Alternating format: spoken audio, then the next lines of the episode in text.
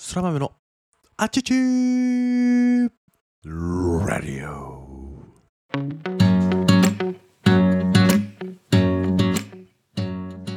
皆様おはようございます。本日は2022年は7月20日木曜日。時刻は午前5時を過ぎたところでございます。改めましておはようございます。そら豆です。この放送はそら豆こと私が日々感じたことや学んだことを自由気ままに自分勝手に自己満足にアウトプットをするなんともわがままな放送でございます。どうぞ最後までお付き合いいただければ幸いでございます。さて本日のトークテーマはアスクミーそら豆。アスクミーそら豆でございます。皆さんからいただいた質問に答えるコーナーですね。不安な気持ちとの付き合い方。そら豆さんは不安になることありますか？というトークテーマでお話をしていこうと思います。本題に入る前に少しご案内をさせてください。このそら豆のアティチーレディをお聞きくださるリスナーこと豆っ子からの質問ご要望お悩み相談等随時受け付けております。どんな小さなお悩みどんなしょうもない質問にも全力で答えていこうと思いますので DM やレターお便り24時間対応で受け付けておりますのでどうぞお気軽にご応募ください。というご案内でした。ということでね今日、えー、また一人の悩める子羊がですね、えー、競争そら豆にですね、えー、質問を してくれたということなんですけどもありがとうございます。ではですね早速、えー、いただいたレターを読み上げたいと思います。豆っ子ネーム豆大福さんからのお便りです。豆大福さんいつもありがとうございます。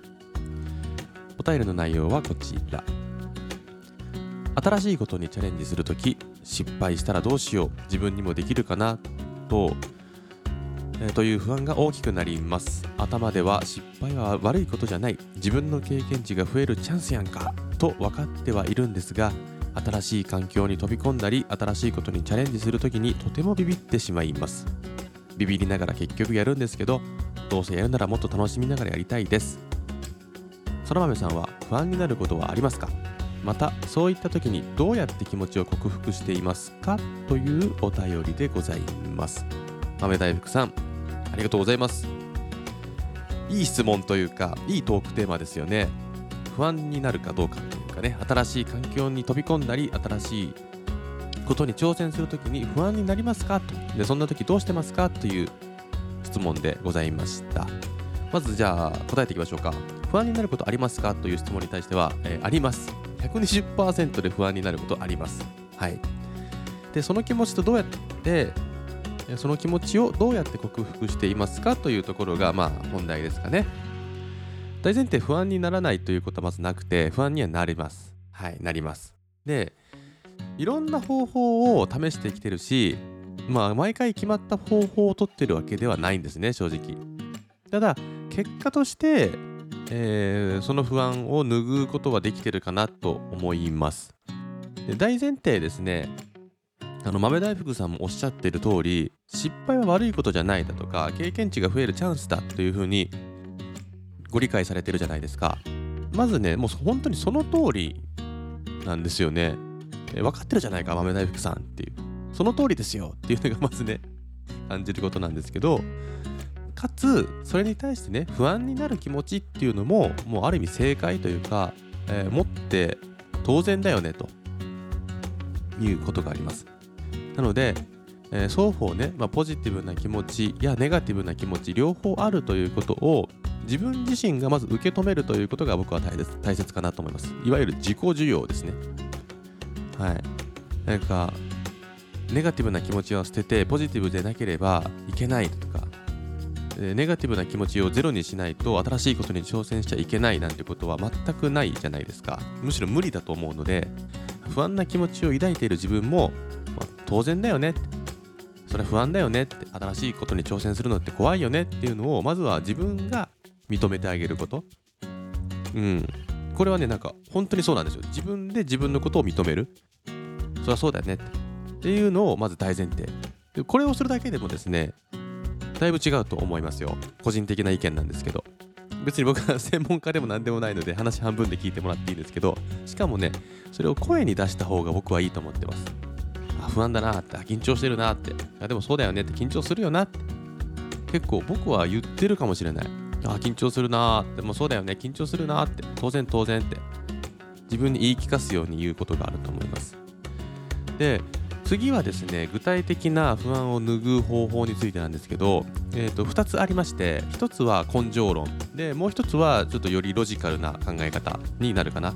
でまず根性論からいきます。まあ僕大体根性論で出来上がってるんですけどもまず新しいチャレンジだとか新しい環境に飛び込むっていうことなんですけどまずですねなぜそこに行くのかっていうのを思い返してください。なぜです。なぜ？Why えー、おそらくだからマイナスにっていうかネガティブになりたいから新しい環境に行くとか新しいことに挑戦することってまずないんですよ。ないですよね。不幸になるために新しいことを挑戦します。私不幸になりますよみたいなそんなクレイジーなやついませんよね何か自分にとってポジティブなことプラスになること成長できること得れるものがあるから新しい環境に飛び込んだり新しいことに挑戦するんだと思うんですねなので、まあ、原点回帰ですね。なぜそこに行くのか。大体はワクワクしてるはずです。これができたらこうなるんじゃないか。こんな素晴らしいことが起こるんじゃないだろうかっていうね、感動やワクワクを抱いているはずです。まずそれを思い出してあげてください。で、これは私の自分の経験についてなんですけども、やりたいと思ったことは、もう絶対何でもやった方がいいと思ってます。うん。っていうのがもう、まあ、僕がね、サラリーマンを突如として辞めて独立した時にも同じような不安ありましたよ。もちろん。不安ですよね。無収入ですよ。でもいい。辞めちゃったんですよ。でなんでそんなことができたかっていうのはねうーんどうしようかな。後悔というのはね2つあるんですよ。僕の中で。後悔は2つ2種類あるとで1つはやらなかった後悔でもう1つの後悔はやった後悔やってしまった後悔ですねこれ同じ後悔なんですけど皆さんどっちの後悔を選びますかっていう話なんですね。まあ、やった後悔なんですよ結論は。やらなかった後悔っていうのはねやらなかったからもう取り返しがつかないんですよ。取り返せないです。でこういう風にねやらなかった後悔っていうのはね時間が経過すればするほどねどんどん大きくなっていくんですね。雪だるま式に大きくなっていってで大体こんな愚痴を吐くんです。あの時ああしておけばというねクソだせえセリフを吐くんです。あああの時ああしておけばよかったんだ。ぐちぐちぐちぐちボソボソボソボソというネガティブなね。言葉になるんですね。一方やってしまった後悔。まあ確かにやってしまった後悔もダメージは大きいかもしれない。大きいそっちの方が大きい場合もありますよ。ただやってしまった後悔はね取り返せるんですよ。あしょうがないなっていうかもう最後はもうまあいっかになるんですよ。それこそ時が解決することもあってまあしょうがない。でもやってやらなかったよりいいよねってやってなるはず、えー、結局ポジティブに変換するというか改善ができるんですよね。やった後悔は。もちろん殺人とかね あの犯罪とかはダメですよ。でもそれ以外の法律に反するもの以外は大体なんとかなると思ってます。だから後悔は2つあってやらなかった後悔とやった後悔、うん、やらなかった後悔よりやった後悔を選択した方がいいよねっていうのを改めてこう自問自答するっていうことかな。っていうのがまあ僕の根性論です。はい、でもう一つは少しロジカルロジカルでもないか解像度を上げるというような感じですね。不安という気持ちをしっかりとこう分析するというか一体何が不安なのかっていうのをしっかりとこう理解するこれも私の持論なんですけどどんなに難しいことっていうのも簡単なことの積み重ねでできてると思うんですね。一見すごい複雑で難しいことというのも一個一個分解して、えー、因数分解のような中ですね。していけば結局は簡単なことが複数重なって難しく見えてるだけなんだと、えー、よく言い聞かすんですよ。だから大丈夫だと。時間はかかるかもしれないけどこれは全部簡単なことの積み重ねでできてるだけなんだっていうのを僕は信じてるんですね。でその作業をするためにこう何がどうなっているのかっていうのをしっかり考えるというか、まあ、今回の場合であれば不安という気持ちが自分にとって何が不安に不安を感じてるのかですかね。これをねちゃんとね言語化できるならして紙に書くんですね。自分は何に恐れてるんだろうとか。もうねあのー、書き殴っていいと思いますよ。誰かに見せるために書くんじゃないのでもう A4 の裏紙でもいいですしにもうペンでガーってもうタコ殴り。タコ殴りじゃないか。書き出す。何が不安なんだ俺はみたいな。失敗したらどうしようと。失敗してもいいじゃないか。やったことないんだから当たり前だろみたいな。のを ひたすら書く。とかね。これに付随するんですけどこれもね何回か放送いろんなラジオ放送で僕が言ってるんですけど、まあ、私自身の課題でもあるんですけど完璧を求めないことですね。完璧を求めない。求めたがるんですよね。それこそ失敗したらどうしようっていうのも完璧主義じゃないですか。でもね失敗するんですよ。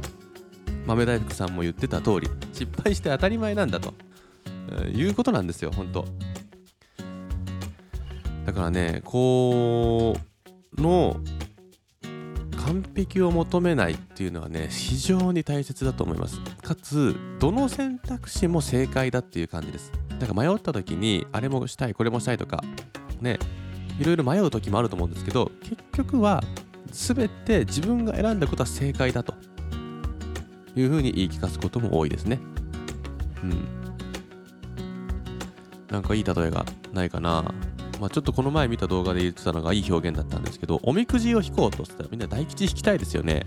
大吉が出たら嬉しいじゃないですか。むしろ大吉を出てこいみたいな感じで念を込めてあの取ると思うんですよ。強欲の壺のようにですね大吉大吉大吉みたいなでもね物事ってねもう全部は大吉じゃないじゃないですかでまず大吉を引こうとする考え方を極力減らそうと、えー、吉や中吉が出ても御の字もうね吉とかね大吉の次にいいですからね。中吉でもいいじゃないですか。末吉でもいいじゃないですか。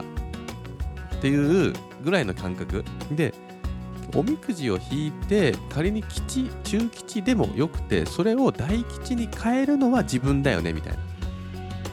最初は吉だったよね。最初は末吉だったけどなんだかんだがむしゃらに一生懸命やって楽しくやれば大吉になったよね。結局全ては大吉になってるはずなんですよ過去。っていう感じですかね。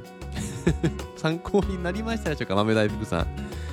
なので、まあ、僕自身もいろんな経験をしてきましたし不安とは常に付き合っています。今もなお不安な気持ちになることは全然ありますが結局はやっぱりやった後悔の方がいいよねって。やった方がいいよねって。成長痛だよねって緊張や不安な気持ちって。もうこれでしかない、えー、で豆大福さんももう自分の中でね分かっていてね。えー、もうそれを本当に自己需要をしてもう場数を踏むというか結局やった方がいいのは分かってるんだからそれこそ自分で分かってると思うし楽しんだ方がいいよねって楽しめばいいと思います。失敗してもいいと思います。えー、豆大福さんが選んだものは全部大吉です。全部正解です。だから、まあ、恐れるとも上手に付き合いながらワクワクを大事に楽しんでください。っちの方がハッピーでしょ？っていう最後はめちゃくちゃ投げやりな回答なんですけども。